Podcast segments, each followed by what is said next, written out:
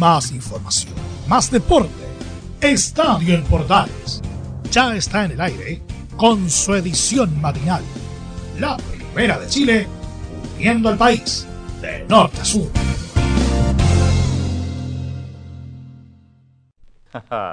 well, now, we call this the act of mating. But there are several other very important differences between human beings and animals that you should know about.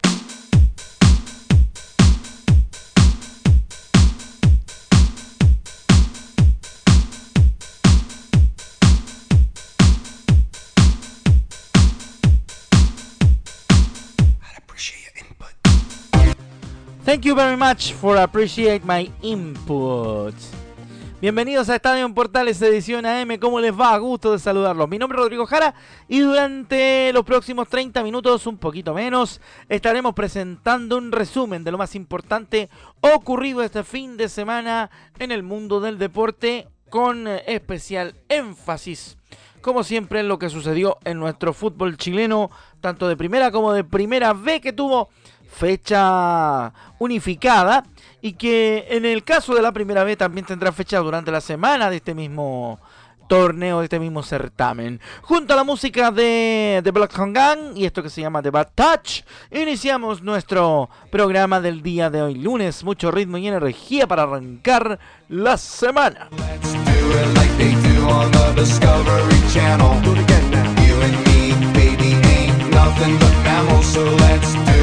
Saludos a nuestro querido amigo Chemo Rojas que no pudo, por razones personales, desarrollar este programa día lunes. Él es el que habitualmente encabeza el eh, show de día lunes acá en el Estadio AM.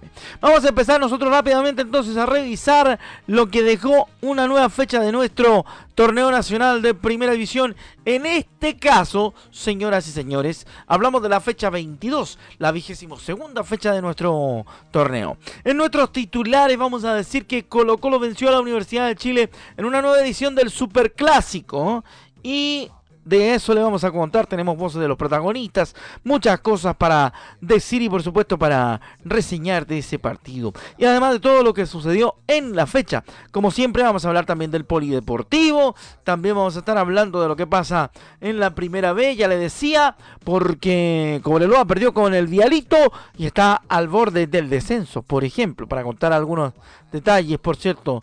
Y de la actualidad de los chilenos en el extranjero también trataremos de hablar si es que nos alcanza el tiempo, como. Y estamos preparados para un nuevo show de Estadio en Portales y la edición AM a través de la Portales, a través de Radio Sport y por supuesto también a través de todas nuestras redes asociadas en todo Chile.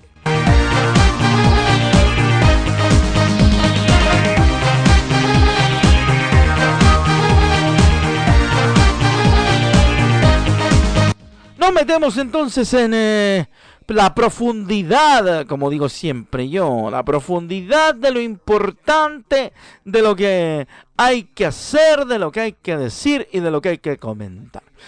Miro para el cielo, me mira la gente, para ellos yo soy diferente. Los gritos... A la hora de resumir la fecha, nos subimos a la tribuna y gritamos gol, como siempre, acá en Estadio Portales cuando nos toca a nosotros producir la edición de, día lunes, digo.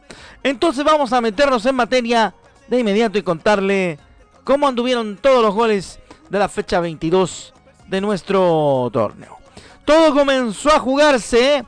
En día viernes hubo doblete de partidos y se lo voy a contar de inmediato. Porque jugaron Guachipato y Palestino en el Capacero 1 a 1, repartieron puntos. Gol de Brian Massanti para el equipo Guachipato al minuto 36. ¿eh? Brian Carrasco empató a los 45 para los eh, palestinistas. El árbitro de ese partido fue el señor Benjamín Sarabia. Unión Calera venció 2 a 0 a Higgins de Rancagua bajo el arbitraje de Manuel Vergara también el día viernes. Eric Bimber a los 38 y Jason Vargas a los 74 cerraron el guarismo en aquel cotejo. Nos vamos al norte día sábado. Cobresal 2, Deportes Antofagasta 0. Goles de Brian Hurtado a los 13 y Matías Donoso a los 39. Cristian Garay fue el árbitro en el cobre. Seguimos en la jornada sabatina porque la Unión Española venció por 2 a 1 a Deportes La Serena. Al minuto, Ignacio Lemo marcó el primer gol del encuentro. Facundo Agüero puso el empate parcial a los 29 y a los 44 el mismo Ignacio Lemo marcaría el 2 a 1 definitivo de ese partido. Nos metemos en el estadio en el estadio Bicentenario Luso Fariña de Quillota, donde hizo de local el equipo de Deportes Melipilla frente al Audax Italiano. 1 a 1 terminó ese partido. Los goles fueron marcados a los 86 por Joaquín Montesinos para los visitantes y Gonzalo Sosa empató para los locales. El arbitraje fue de Gustavo Ahumada en ese caso.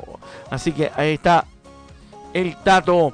En día sábado también se cerró la fecha con el partido entre Everton y Curicó Unido. La jornada sabatina en el Sausalito de Viña del Mar, partido dirigido por Nicolás Gamboa. Terminaron 0 a 0, o sea, no hay goles que reseñar en el partido del Eve Foré y el Curi. Vamos a contar lo que pasó el día domingo 26. Ñublense le eh, iba ganando a Santiago Wonders, pero el Caturro se lo terminó dando vuelta en el bicentenario Nelson Oyarzún. El Nico Guerra marcaba los 35 para la longaniza mecánica el 1-0.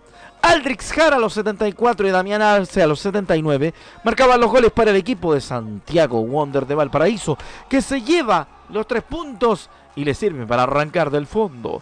Pepe Cabero fue el árbitro de ese partido. Y el último partido de la fecha, el Superclásico, Universidad de Chile Colo Colo, lo ganó el cuadro popular por tres goles a uno. A los cinco Marcos Volados marcaba el primer gol, a los 10 hubo un autogol Dicen que fue de Cachila Arias el autogol de la escuadra de la Universidad de Chile en propia meta. Y a los 83, el primo bueno para la pelota, Nacho Jara marcó el gol en el partido dirigido con, eh, por Roberto Tobar, con la asistencia de Castrilli, que estuvo el sheriff mirando el desempeño del árbitro nacional. Nos metemos rápidamente en lo que está habla también en este resumen de lo que hacemos habitualmente acá en Estadio en Portales Edición Matinal. Nos metemos en lo que dice la tabla de posiciones, la tabla de ubicaciones de nuestro fútbol chileno encabezada por Colo Colo con 43 unidades. Unión Calera 38 segundos, tercero la Católica que no jugó, tenía fecha libre 35. Lo mismo que el Audax italiano, la Universidad de Chile tiene 33 y está quinto, al igual que la Unión Española. Cobresal está séptimo con 32, octavo Deportes Antofagasta con 28 y Everton. Ñublense con 26 está décimo. Deportes La Serena un décimo con 25, al igual que Palestino. Huachipato está décimo tercero con 23. O'Higgins tiene 22 puntos, está décimo cuarto. Deportes Melipilla tiene 21. Curicó Unido tiene 20. Y Santiago Wander tiene 11 puntos. 11 unidades. Colista del torneo. Eso con lo que pasó en nuestro fútbol chino este fin de semana en cuanto a los resultados de la fecha 22.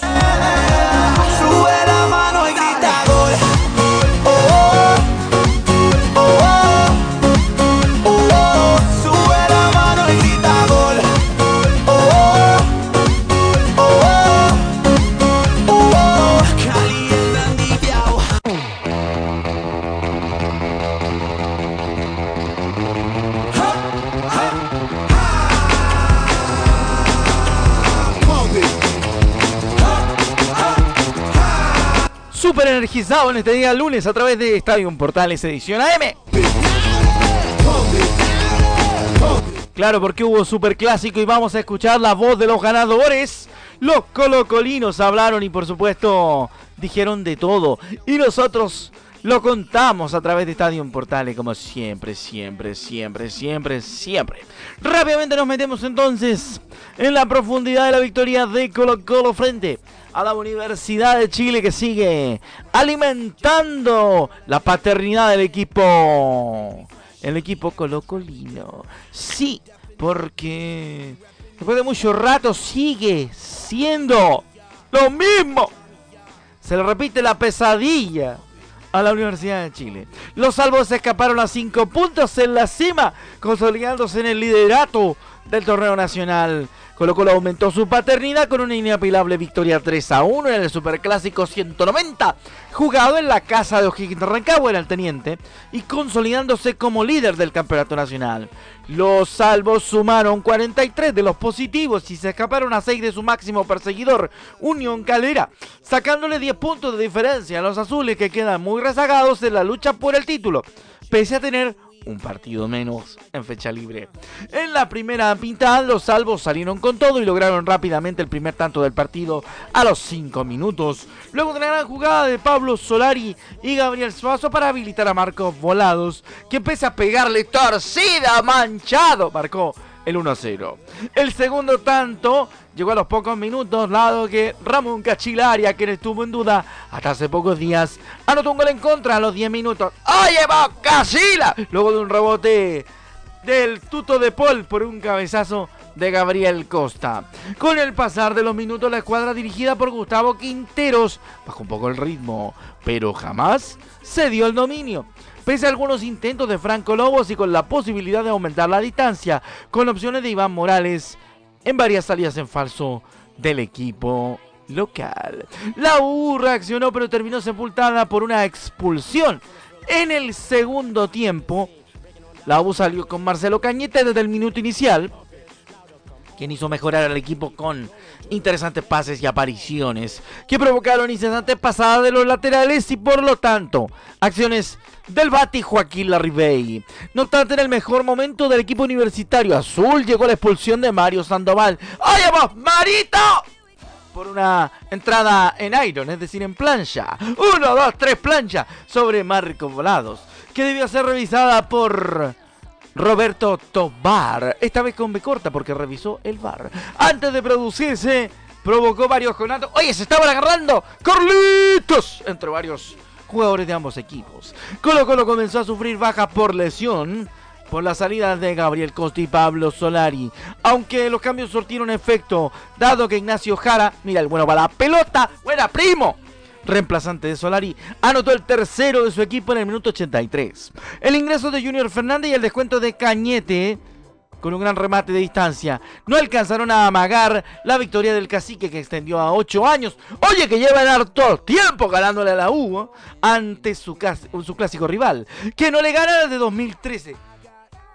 ¿No había, había HD o no había HD en 2013? Sí. Estaba empezando el HD. En la próxima fecha, los salvos se enfrentarán a Ñublense en el Estadio Monumental.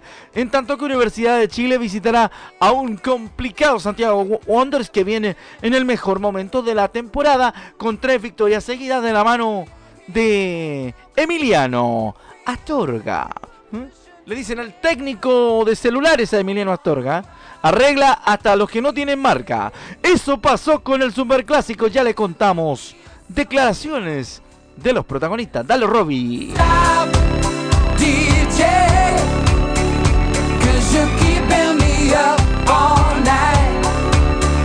Nos vamos con eh, declaraciones de la gente que participó del clásico, del superclásico. Hay voces. Gracias, don Laurencio Valderrama, se las mandó muy amable. Vamos a partir escuchando al técnico del cuadro colocolino, que será la voz ideal de esta de este mini informe. Nos envió desde el metro don Laurencio Valderrama estas declaraciones del técnico de Colo Colo, que dijo que el superclásico era muy especial para todo el equipo. Escuchamos en Estadio Portales.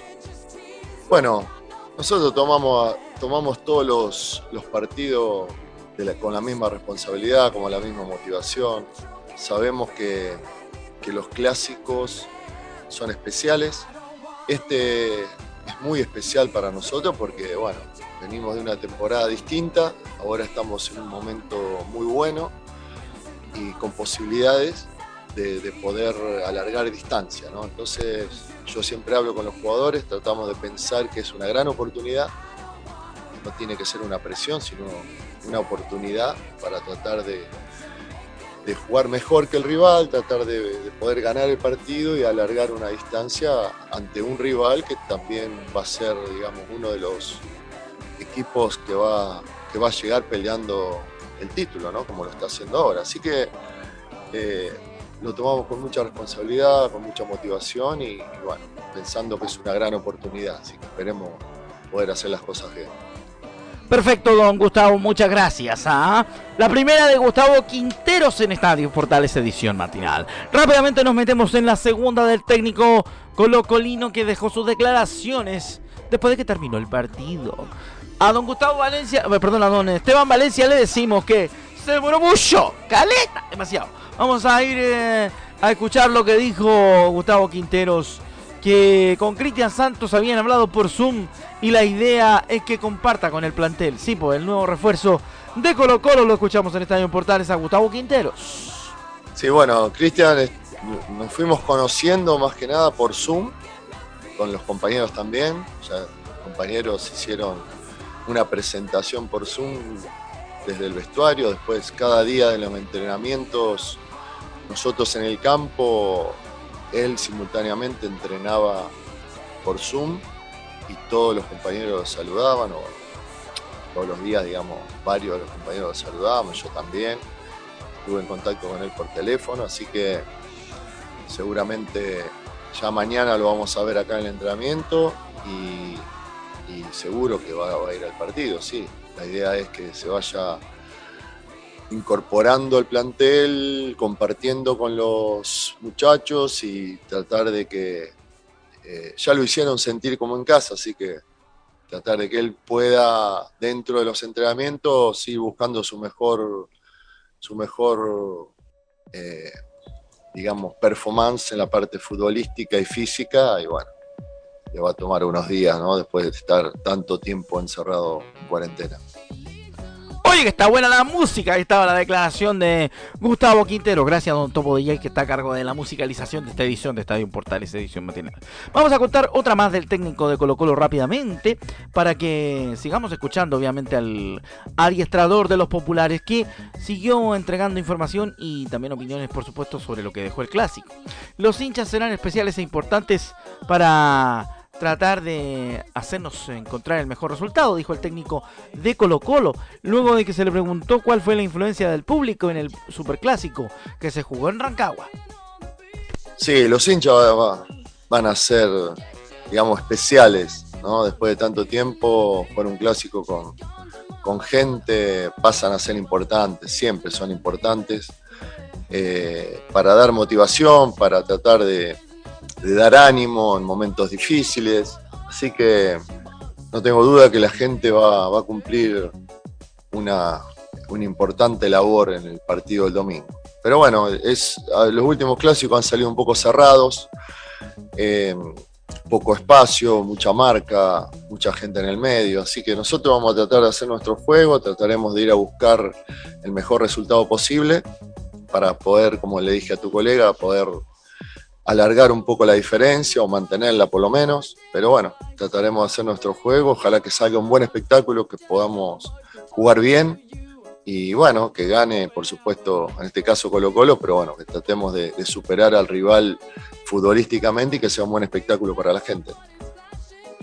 Y de hecho lo lograron, de hecho hicieron eso, de hecho eh, son los ganadores del clásico. Así que interesante decir eso y plantear aquella situación. Así que eso con la ganancia de Gustavo Quinteros y también por supuesto lo que sucedió, lo que ocurrió con eh, la situación de Colo Colo que terminó por ganarle a la Universidad de Chile en un partido donde obviamente mostró un talento futbolístico que hace rato eh, a lo mejor no se le veía a Colo Colo.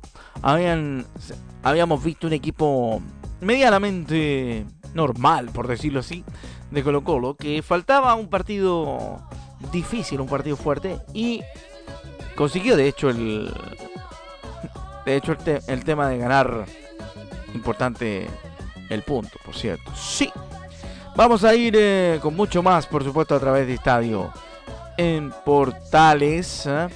en esta jornada donde tenemos que contarle varias cosas. Nos metemos ahora en Polideportivo, lo he escuchado al técnico del Popular, ¿ah? hablando por supuesto de lo que ocurrió en el Super Clásico. De hecho, aumentaron la ventaja, entonces están mucho más contentos los colocolinos después de esta victoria en el clásico frente a la U.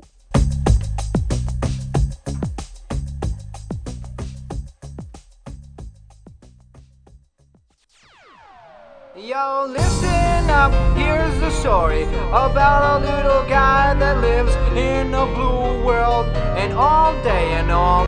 Y nosotros seguimos, por cierto, nuestro camino, nuestro periplo en jornada de día lunes aquí en Estadio en Portales. Vale la pena decir y nos vamos a meter en información del polideportivo cuando ya entramos a la segunda parte de nuestro programa. Nos metemos al poli porque todo el mundo ha hablado de Superclásico y por supuesto usted va a poder seguir atento a lo que ocurra con lo que contemos en la edición central. Eso será a partir de las 13 horas y 30 minutos. Por eso nos metemos en el polideportivo nosotros acá en Estadio, en Portales AM.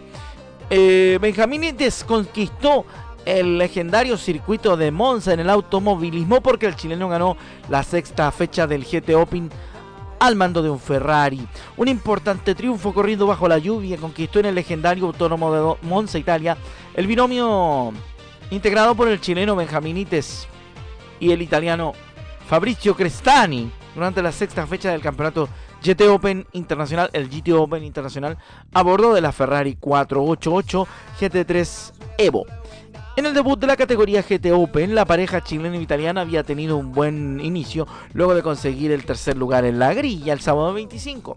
Pero un choque por detrás de la, en la largada, la Ferrari quedó con problemas de potencia al doblarse un tubo de escape, logrando el cuarto lugar. Para este domingo clasificaron nuevamente terceros en la grilla con el volante al mando de Crestani y un excelente resultado. En la partida lanzada, los autos lo hicieron en carrera y no parados, comenzó a llover levemente ante esta situación, el equipo Rinaldi Racing ordenó a Crestani ingresar a pits para poner gomas de lluvia. El auto volvió rápidamente a la carrera y comenzó la sucesión de los ingresos de los autos para poner neumáticos para el agua. Así fue como Crestani no perdió posiciones y ya a los 12 minutos de carrera de un total de 60 estaba primero. Cuando llegó el cambio de piloto a la media hora, la Ferrari 333 continuó como líder con una ventaja de 18 segundos. Y aunque el ingreso del safety car hizo que se acortara la diferencia en la reanudación, el chileno aceleró a fondo hasta alcanzar los 8 segundos de ventaja y cruzar la meta victorioso cuando la lluvia continuaba en su primer triunfo de la temporada. Al fin ganamos una carrera, dijo Crestani. ¿Mm? Fue una competencia muy rara porque cuando recién partió la prueba empezó a llover. Entonces nuestro equipo me ordenó que ingresara a pit para cambiar neumáticos, lo que fue una muy buena decisión. Tuvimos una muy buena carrera, dijo también Benjaminites, con un muy buen ritmo, entregándome el auto con una ventaja de 18 segundos en primera posición, comentó el deportista nacional.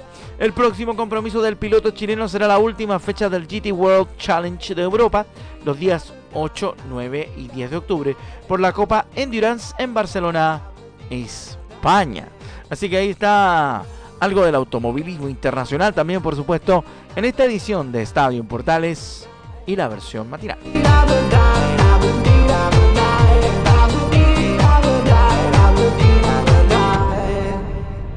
Nos metemos en más datos deportivos mientras suena Porcelain the Movie. Tremendo tema para esta mañana de día lunes. Muy piola, muy tranquilo para empezar positivo la semana, como siempre, a través de Estadio en Portales. Contar noticias, contar detalles, seguir adelante, por supuesto, con todo lo que tiene que ver con la información. En otro dato del fútbol, por cierto, eh, Santiago Wonders remontó a Anteño Blensi y logró su tercer triunfo en línea. El elenco porteño sigue sumando puntos en su misión por salir en la zona del descenso la escuadra de Chillán no podrá destrabar su irregular momento. En el estadio Nelson Oyarzún fueron los porteños los que tuvieron los primeros acercamientos con peligro al arco rival. A los dos minutos de juego, Paolo Gajardo estrelló un derechazo que dio en el palo izquierdo. Mientras que Matías Marín a la siguiente jugada tuvo otra oportunidad que no pudo concretar de la mejor manera. En respuesta, el elenco chillanejo avisó con riesgo a la media hora de partido cuando Matías Moya se llenó de amagues para inquietar con un remate que encontró atenta al arquero Mauricio Viana. Tras aquella posibilidad llegó la apertura de la cuenta mediante el Nico Guerra a los 34, que le ganó la posición al Pepe Ajá y definió exigido para mandar el balón al fondo de la red. Gol, gol, gol, gol.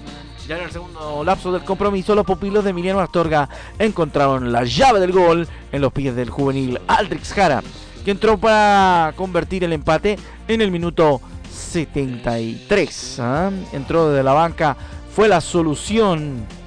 Eso es bueno cuando, cuando los técnicos hacen cambios y los que ingresan son soluciones, son revulsivos efectivos para lo que ocurre dentro del terreno de juego.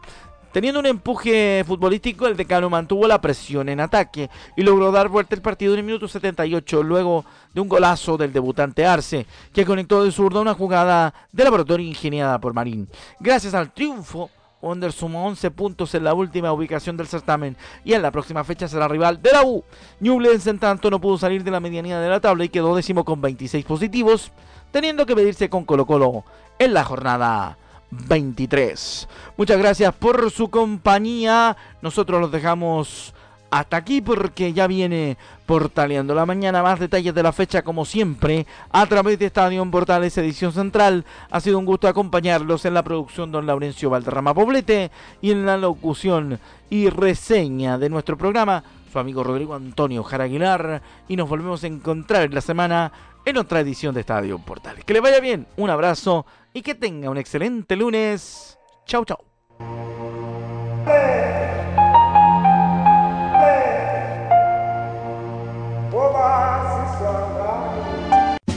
Más información, más deporte.